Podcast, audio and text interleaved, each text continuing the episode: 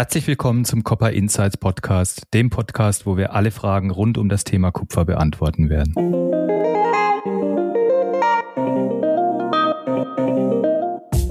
Natürlich sind Recyclingmärkte auch weltweit sehr interessant. Sie erleben eine vielversprechende Dynamik und auch nicht nur wegen des reduzierten CO2-Footprints. Carbon Footprint, das ist so ein bisschen das Schlagwort überall im Moment. Der Druck nimmt enorm zu auf die gesamte Industrie. Frauen gegenseitig unterstützen mit ihrer Leidenschaft für diese Branche als Vorbilder dienen können. Ich glaube, für uns alle in der Industrie ist die Aufgabe, darauf hinzuweisen, dass das eine klasse Geschichte ist und dass das keine alte Dinosaurierindustrie ist, sondern dass da wirklich Innovation und Fortschritt und viele wichtige Dinge auch passieren.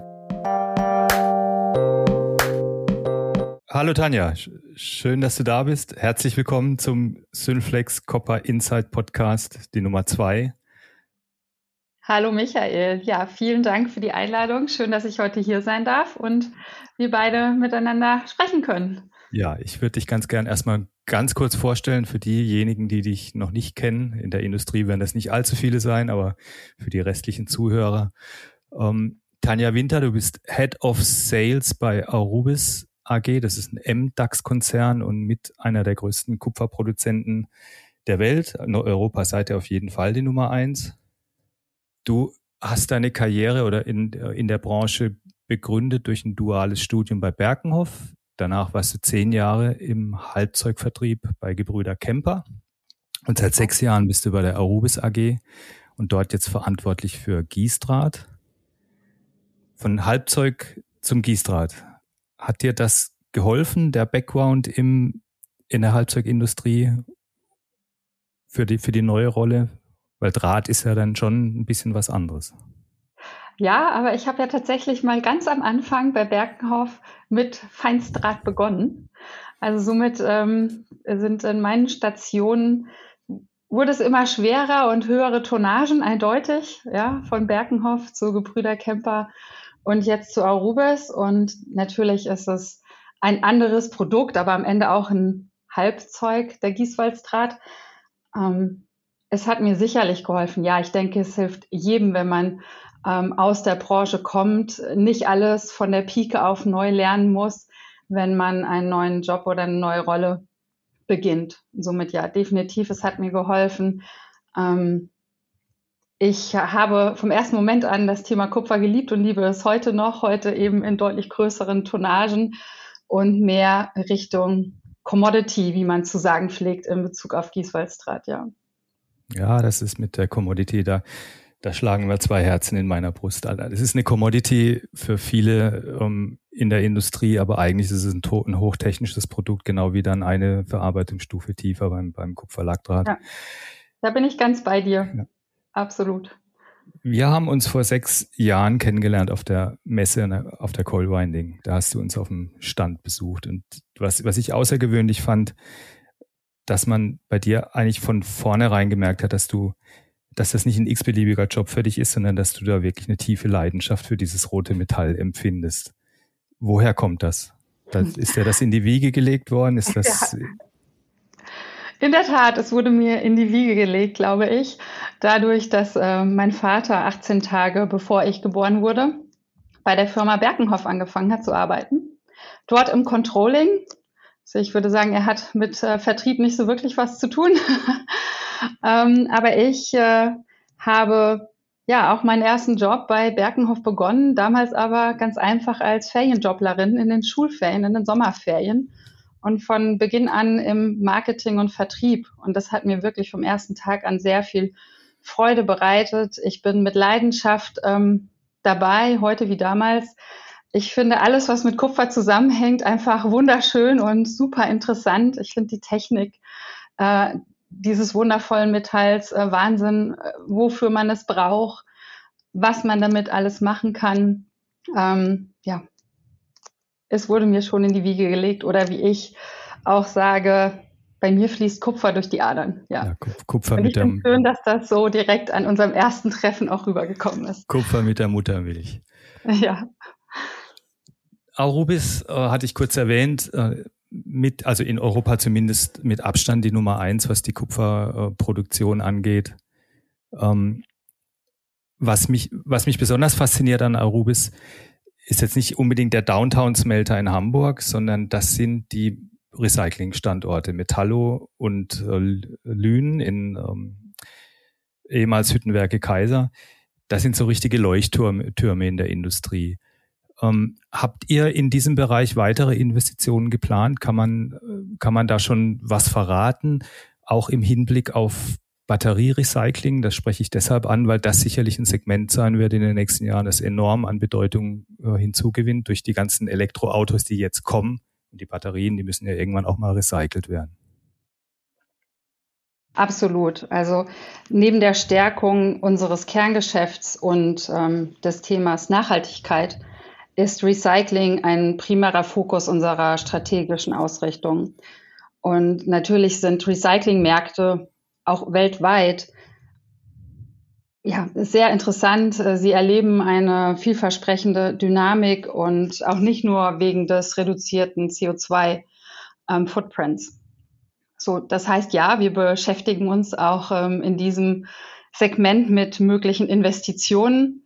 Ich kann hier konkret an der Stelle noch nichts äh, dazu sagen, weil die Projektideen noch nicht in der entsprechenden Stufe sind, möchte ich sagen. Aber auch unser CEO, Herr Harings, hat ja mehrfach in diese Richtung gesprochen und hat auch ähm, größere Investitionen auf keinen Fall ausgeschlossen. Auch Greenfield ist eine Möglichkeit. Ja, und hinsichtlich Batterierecycling, was du ansprachst, ähm, das bietet auch ein absolut großes Potenzial ähm, für die gesamte Industrie und natürlich auch ähm, für uns. Und wir streben an, dass wir auch da ähm, ein zuverlässiger Partner für ähm, ja, unsere industriellen Partner werden. Ja, das halte ich auch für, für unglaublich wichtig, weil ja in Deutschland auch ähm, mehrere Batteriefertigungsstätten gebaut werden sollen. Also eine in, in Berlin bei Tesla, aber auch VW beschäftigt sich mit dem Thema. Und dann ist es ja eigentlich nur eine logische Konsequenz, wenn man dann auch das Recycling in Deutschland äh, aufbaut und äh, dort quasi diesen Kreislauf wieder, wieder ja. schließen kann. Und die, die Metalle, die in den Batterien verbaut werden, die sind ja auch nicht ganz so uninteressant dann, um sie wieder dem Stoffkreislauf zuzuführen. Das sind sehr werthaltige Metalle mit Nickel und Kobalt und äh, Kupfer, Aluminium, Lithium, was da noch alles drin ist. Also es ist schon, wäre eine wichtige Sache. Ja. Äh, du hast es kurz erwähnt, Carbon Footprint, das ist so ein bisschen das Schlagwort überall im Moment. Äh, der Druck äh, nimmt enorm zu auf die, auf die gesamte Industrie. Ähm, was tut Aurobis, um diesen Carbon Footprint in der Metallerzeugung zu reduzieren? Habt ihr da Projekte? Oh ja, da tun wir ganz, ganz viel und es ist auch wunderbar, dass gerade kürzlich einige unserer Projekte auch ähm, kommuniziert worden sind. Also generell ähm, ist es so, dass wir ja ähm, uns der Science-Based Targets Initiative verschrieben haben. Das ist auch, was letzte Woche, glaube ich, gerade kommuniziert wurde. Und ähm, unsere Ziele darin sind für das Jahr 2030 eine Reduktion von 50 Prozent der Scope 1 und Scope 2 Emissionen. Das sind circa 800.000 Tonnen CO2. Und im Bereich der Scope 3 Emissionen wollen wir bis 2030 äh, 24 Prozent reduzieren. Das wären dann 540.000 Tonnen Kupfer wir wollen definitiv vor 2050 ähm, klimaneutral werden.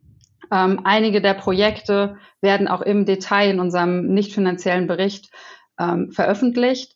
Äh, Gerade letzte Woche wurde sozusagen der Grundstein gelegt in Pierdop für die Solaranlage, die dort äh, gebaut wird.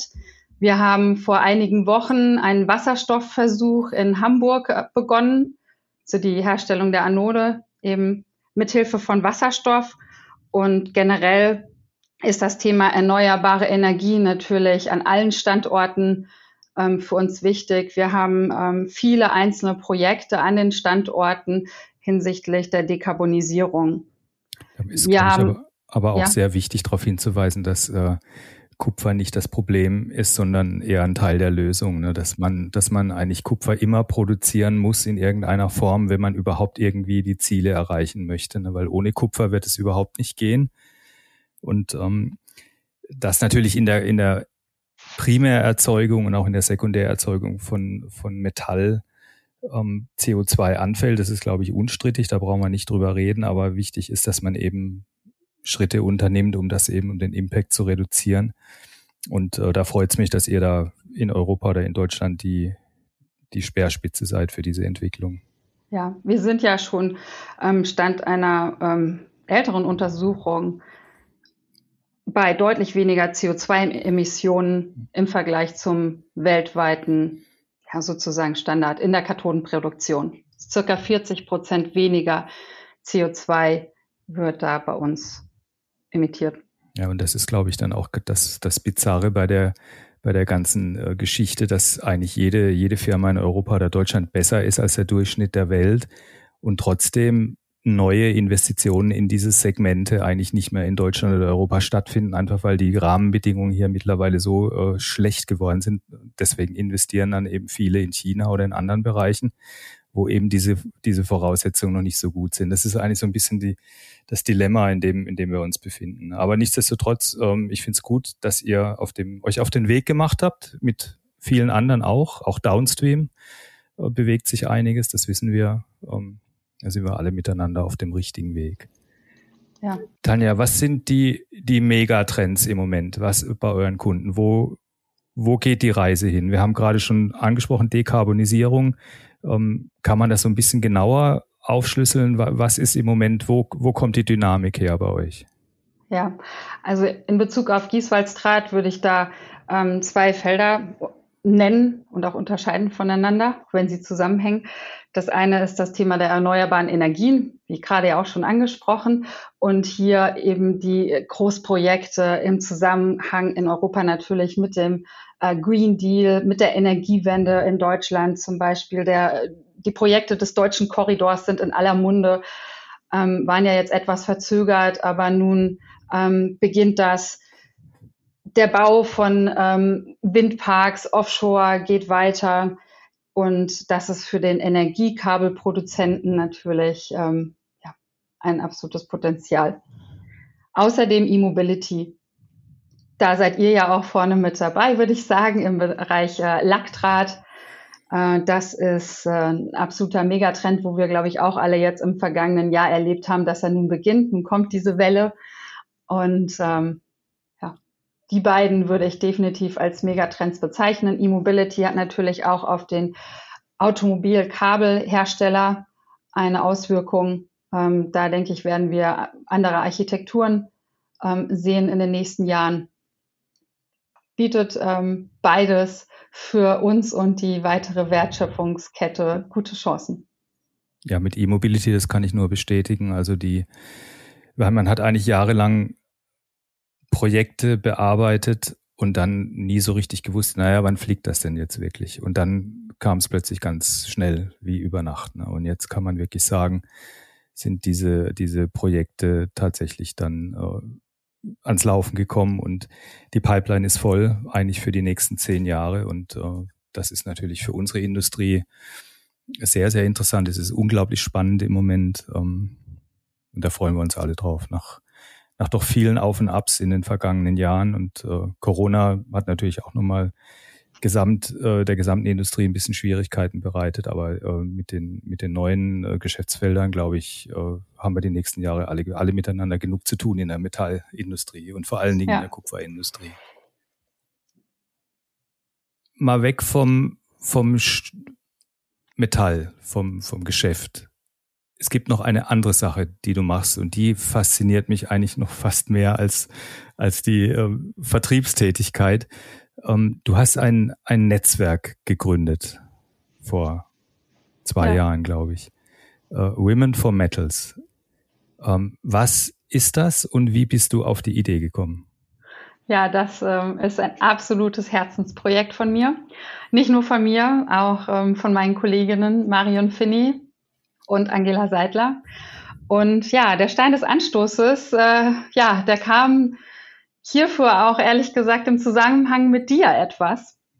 Und zwar erinnerst du dich vielleicht an ein Gespräch, was wir hatten nach dem LME-Dinner 2018, wo ähm, Blythe Masters gesprochen hatte und äh, sie sich auch wieder darauf bezog, dass es so wenig Damen im Saal gab. Und wir sprachen dann am Folgetag darüber, du und ich, Michael, ähm, ja, warum das so ist. Und du sagtest, dass es aus deiner Sicht nicht oder nicht mehr mit dem Thema Diskriminierung zusammenhängt, sondern auch einfach damit, dass die Industrie nicht interessant genug für Damen ist oder für junge Damen insbesondere.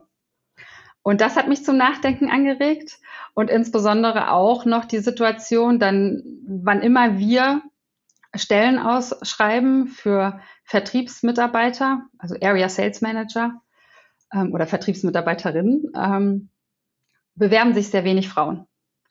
Und ich bin mir auch sehr sicher, das kommt zum einen von der Metallindustrie und zum anderen von dem Thema Vertrieb als solches für Frauen. Das ist ähm, ja tatsächlich eine Profession, wo insbesondere im technischen Bereich äh, wenig Frauen anzutreffen sind. Nun ja, ich bin aber leidenschaftlich in dieser Industrie dabei und so sind auch meine Kolleginnen. Und ich äh, schrieb dann eines Morgens, als ich nachts so diesen Gedanken hatte, irgendwie hatte ich Women for Metals im Kopf. Und dann nahm ich Kontakt auf zu Marion Finney und sie sagte, Tanja, das wollte ich schon vor Jahren machen, sowas in der Art, komm, lass uns das starten. Ja, gesagt, getan. Und ähm, das erste Event war ja dann eine Tea Time in London im darauffolgenden Jahr, in 2019, ähm, wo wir dann zunächst erstmal ähm, die uns bekannten Damen der Industrie, die halt auch gerade sich in den kommerziellen Rollen äh, tummeln, ja, zusammengebracht haben zum Netzwerken und ja, Netzwerken, wofür und warum. Ähm, ja, wir fokussieren uns auf schon auf Nachhaltigkeit, also auch von dem Gedanken her, ähm, mehr Frauen sichtbar zu machen, ähm, dass sich Frauen gegenseitig unterstützen mit ihrer Leidenschaft ähm, für diese Branche als Vorbilder dienen können, Werbung sozusagen für die Branche machen können und ähm, ja, eventuell und hoffentlich äh, junge Damen dazu begeistert, auch dafür begeistern können. Und wer kann, wer kann da mitmachen bei dem, bei dem Netzwerk? Also jeder, der, jede Dame oder jede, jede Frau, die in der Branche arbeitet oder die sich dafür interessiert, seid ihr, seid ihr ein offenes Netzwerk oder ja, ist das über per Einladung oder?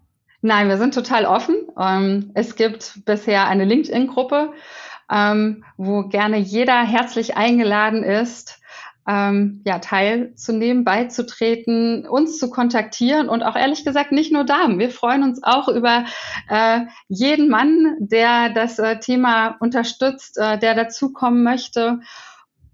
Ja. ja, dann verlinken wir das wir in den, in den Show Notes. Ähm, dass das dann auch vielleicht ein bisschen Fahrt aufnimmt. Das würde ja, mich sehr, sehr freuen, weil, wie du gerade sagst, Fahrt aufnehmen. Wir hatten uns das natürlich vor Corona auch alles ein bisschen anders vorgestellt.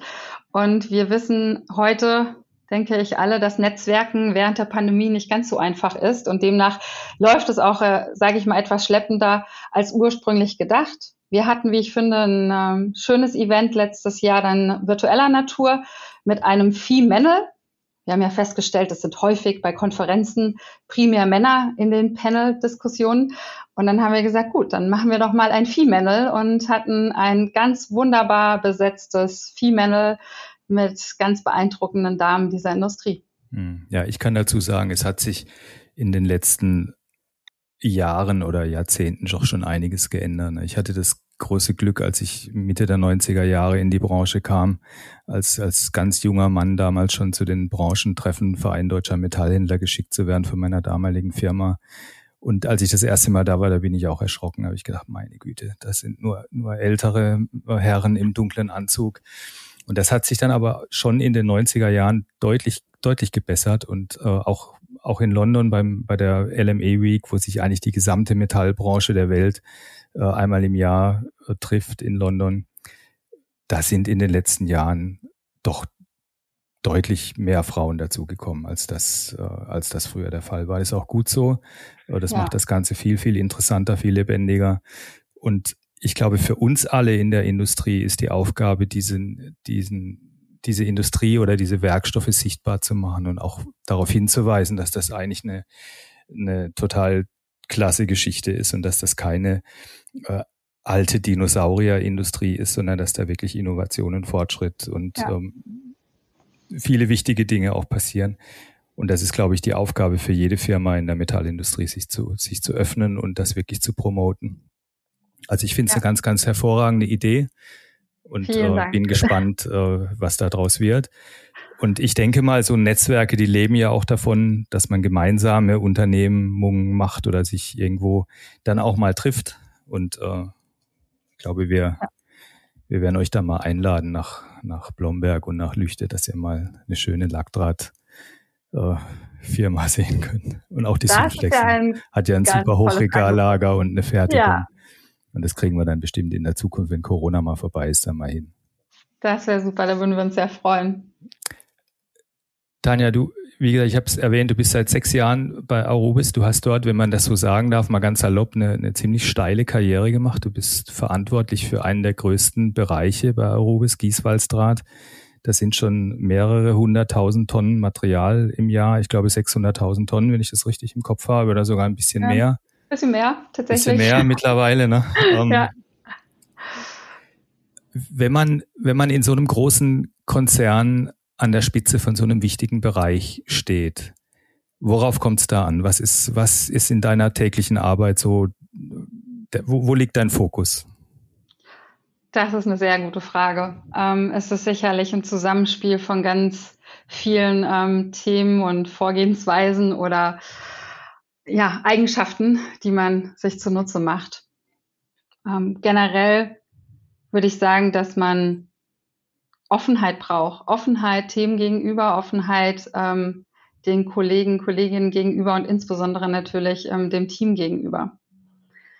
Ähm, bei Arubis, wenn man jetzt mal sagt, auch Arubis als Konzern versus einer der Arbeitgeber, wo ich ähm, vorher tätig war, die ja etwas kleiner sind, ähm, bedingt das natürlich nochmal eine ganz andere Art auch der Vernetzung untereinander mit den unterschiedlichen Bereichen. Und ähm, es ist für mich sehr wichtig, immer festzustellen, was ist mein Spielfeld? Was ist das Spielfeld der anderen? Ja ähm, was kann ich beeinflussen, was nicht und diese Themen auch ganz transparent mit meinem Team zu kommunizieren. Ja. Und ähm, nicht davor zurückzuscheuen, Ideen zu haben.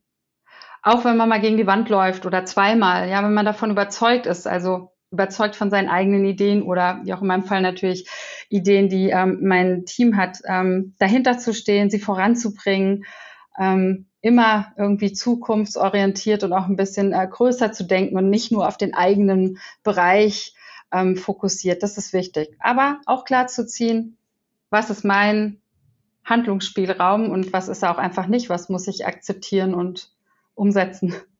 Ja, was kann man beeinflussen? Ne? Das ist, glaube ich, eine ganz, ganz wichtige Regel überhaupt im Leben. Ne? Keine emotionale Energie in Dinge stecken, die man nicht ändern kann. Ja, ja, ganz essentiell. Und was du damit ja auch ansprichst, ist das Thema Resilienz.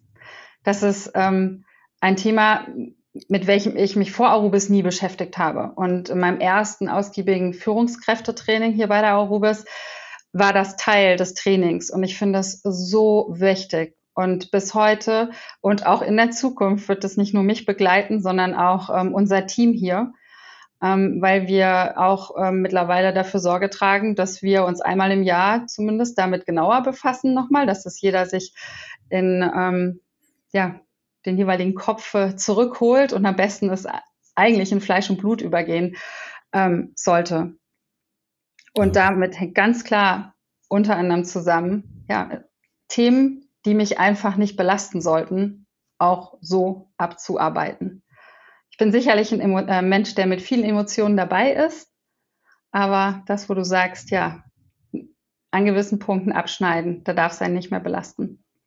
Ja, man darf, man darf vor allen Dingen erstmal im, im Job nie was persönlich nehmen. Das ist, ja. das ist was, was ich gelernt habe. Äh, nie, nie persönlich nehmen, immer im Kontext lassen. Ähm, das ist äh, ganz, ganz wichtig. Resilienz und äh, Führungs Kraft, als Führungskraft bist du ja auch ein bisschen verantwortlich für die, für das Wohlergehen deiner, ja. deines Teams, deiner, deiner Mitarbeiter. Und ich glaube, das ist eine ganz, ganz wichtige ja. Geschichte heutzutage, ne? dass man, dass man immer äh, sieht, wo, wo steht jeder Einzelne individuell. Genau. Und die. Anforderungen, die, die werden natürlich immer schneller durch die Digitalisierung. Es wird ihr, das Rad dreht sich immer schneller, das Hamsterrad. Und das ist eine, ist eine Gratwanderung. Ich habe einen kleinen Trick bei Stress wenn ich, wenn ich äh, selber für mich feststelle, ich komme an meine mentale Grenze. Ähm, ich denke immer an meine Großeltern und dann denke ich mir, okay, alles, was ich jetzt hier als Stress empfinde, war für die beiden Spaziergang im Park. Und das relativiert das dann für mich so ein ja. bisschen. Ne? Und die zweite Geschichte, und die glaube ich ist ganz, ganz wichtig, ist, dass wenn man, wenn man Stress im Job hat, ähm, wenn man seinen Kopf fordert, muss man dann auch danach seinen Körper fordern, dass das aus dem System kommt. Und deswegen kann ich eigentlich nur den Tipp geben, äh, sich auspowern und dabei ja. einen guten Podcast hören. Das mache ich immer. kann ich auch ein paar empfehlen. Also ähm, das, äh, das ist auch ganz wichtig. Ne? Ja, das ist eine, wie ich finde, ganz grundlegende und so einfache Übung, sich selbst klar zu werden ähm, bezüglich des ähm, persönlichen Energiefasses.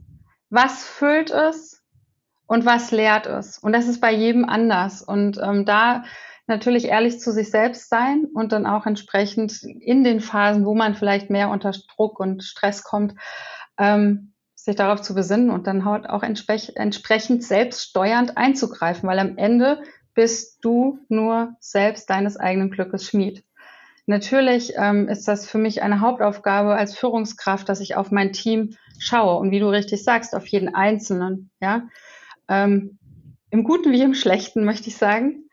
Und ähm, auch da genau hingucken, in welche Konstitution ist ja auch das Privatleben gehört dazu. Ja, wir sind ja es muss irgendwie zusammenspielen, sich da auch für zu interessieren und nicht nur für das, was in den Stunden der Arbeitszeit in der Person vorgeht, ist, glaube ich, ganz wichtig. Und natürlich jeden fördern, ja, in seinen Stärken und auch gemäß der Stärken einsetzen. Wir haben ein ganz, ganz, äh, ich möchte sagen, diverses Team hier bei uns im Vertrieb, also wirklich mit ganz individuellen Persönlichkeiten. Und das ist mir auch total wichtig ähm, wie du vorher sagtest, in, auf, in Bezug auf Frauen. Ja, weil man kriegt einfach das meiste raus, je unterschiedlicher die Perspektiven sind, die zu einem Thema eingebracht werden. Hm. Das ist wie ein Fußball, wie ein Kader von der Fußballmannschaft. Ne, man, braucht, man braucht für jede Position braucht man zwei Spieler am besten, äh, einen ausgewogenen Kader äh, und man stellt den Mittelstürmer nicht ins Tor und, äh, und den, den Linksaußen nicht rechts hinten hin. Und das ist, glaube ich, die, wenn man das, wenn man das beherzigt, dann kann man auch schon für sein Team relativ viel erreichen, wenn man dann die, die Leute auch da einsetzt, wo sie sich wohlfühlen ja. und sie nicht in Rollen zwingt, die sie eben vielleicht ungern oder die sie, die sie stressen, ne? weil das kann ja sein, ja. der eine, der macht was gerne, der andere, der kann, es hat andere Stärken und, und ist da besser aufgehoben. Und äh, da, wo man sich eben gut fühlt und wo man sich sicher fühlt, da kann man auch die bessere Leistung bringen. Ne? Das ist, glaube ich, die. Ja, und so da nochmal, wo du das mit dem ähm, ja, Fußball ansprichst. Ich finde es sowieso immer eine super Analogie, ja, für das, äh, auch das berufliche Leben. Ich finde es ganz wunderbar, zum einen, wenn eine Führungskraft auch einfach ein Coach ist, ja, für das Team, ähm, für jeden Einzelnen. Und, und ich finde, das hat man letzte Woche auch beim äh, Fußballspiel der deutschen Nationalmannschaft beobachten können. Ähm, es ist sehr wichtig, dass jeder einzelne Spieler natürlich auch spürt, dass die Führungskraft, der Coach, Vertrauen in einen hat, in einen selbst. Ich glaube, das ist äh, ganz essentiell. Wenn das nicht da ist, kann nicht die Höchstleistung abgerufen werden, egal ob im Sport oder im beruflichen. So. Und die Führungskraft braucht natürlich auch etwas ähm, Vertrauen in sich selbst und Kenntnis von sich selbst, genauso wie Kenntnis ähm, der einzelnen Spieler oder Teammitglieder. Ja, Vertrauen ist, Vertrauen ist wichtig, ja. Selbstvertrauen und Vertrauen in, äh, in andere ja. und eine Fehlerkultur. Ne? Man muss auch Fehler zulassen können und äh, sich darüber klar werden, dass, äh, dass Fehler passieren müssen, dass man, dass man lernt. Ne? Und, äh, ja. There is no growth in comfort. Ne? Das ist, äh, man muss äh, irgendwo immer mal hinfallen, um wieder aufzustehen und dann äh, seine Schlüsse draus zu ziehen. Raus aus der Komfortzone. Definitiv auch eines meiner Motti. Genau. Das hilft. Aber ich glaube, auch wenn, wenn ich jetzt mal an unsere Zeit äh, zurückdenke, wie die, in der wir zusammen äh, geschäftlich zu tun haben, es gibt noch eine, eine Sache, die, die mir dann auffällt, wenn man, wenn man in so einer großen Organisation unterwegs ist. Ähm, da muss man ja auch eine, eine gehörige Portion Fleiß mitbringen. Ne? Ohne, ohne Fleiß äh, gelingt es dann am Ende doch nicht. Ne? Es gibt keine Abkürzung. Ne? Do the work. Das, glaube ich, kann man auch ja kann man auch nochmal so machen. ein bisschen hin, hinstellen. Ja, ich finde auch. Und zum Fleiß äh, gehört für mich auch immer eine gehörige Portion an Vorbereitung. Ja, natürlich kann man nicht alles planen, aber ich bin ganz, ganz große Freundin von Vorbereitung, in Optionen denken und dann eben in dem Moment auch entsprechend ähm, recht schnell zu einer Entscheidungsfindung zu kommen. Das ist immer, immer sehr gut, wenn man Szenarien hat. Ne? Das ja, ist, äh, genau. Ja, Tanja, ich sehe schon, äh, ich hatte jetzt gerade das große Vergnügen, wahrscheinlich mit der ersten, ähm, mit dem ersten weiblichen Vorstand äh, der Arubis zu sprechen, irgendwann mal. Das würde ich dir wünschen, würde ich dir zutrauen.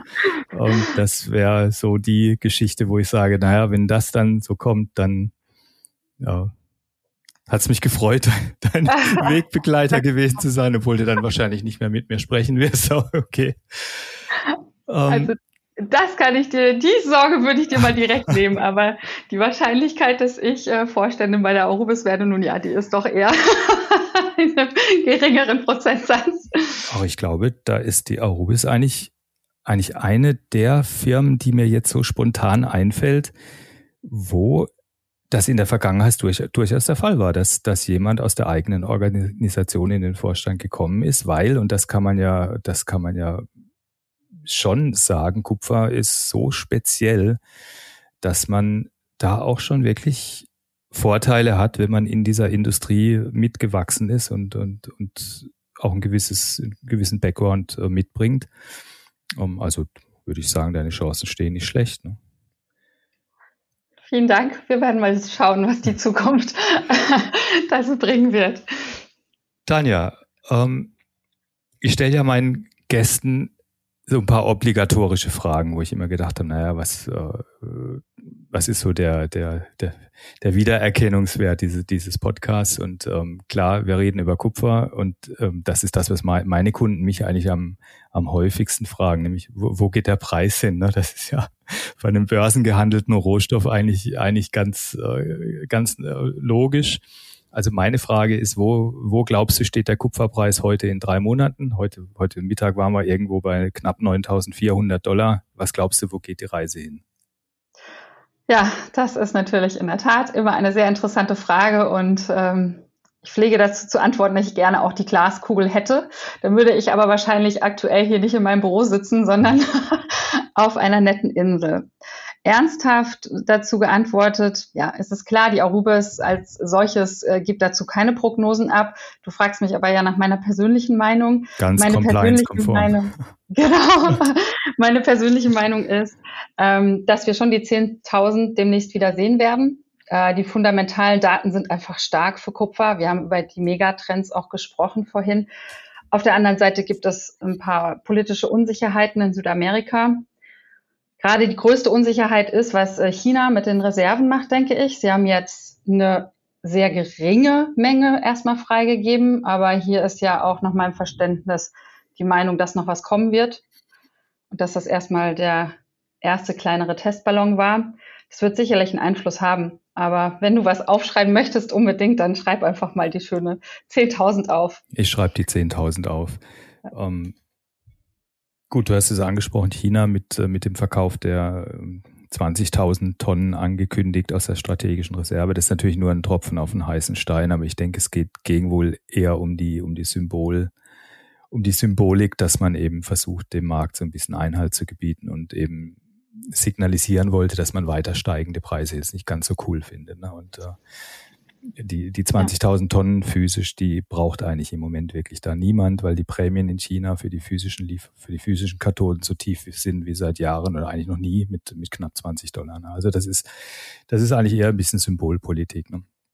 Gut, aber äh, wie gesagt, ich, ich begreife mich ja immer als Arbitragehändler. Mir ist die LME ja eigentlich völlig egal. Mich interessiert nur die, die Prämie, mit der ich kaufen und die Prämie, mit der ich verkaufen kann. Also insofern egal wo es hingeht, Hauptsache die, äh, die Mengen stimmen und die, die Bedarfe sind da und die Industrie geht in die richtige Richtung. Ja. Was mich auch noch interessieren würde, und das ist, ähm, das habe ich den Uwe Schmidt beim letzten Mal auch gefragt.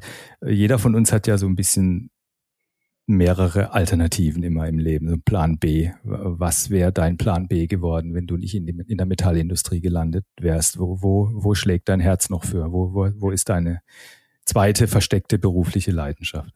Ja, das ist eine coole Frage, wie ich finde. Das wissen wahrscheinlich auch gar nicht so viele von mir, was ich jetzt antworten werde. Ähm, mein Plan B damals, also als es aufs Abi zuging und ähm, ich schon für mich ziemlich definiert hatte, ich möchte in einem technischen Vertrieb B2B international arbeiten, ähm, war aber als Alternative tatsächlich zum Bundeskriminalamt, also zum BKA zu gehen.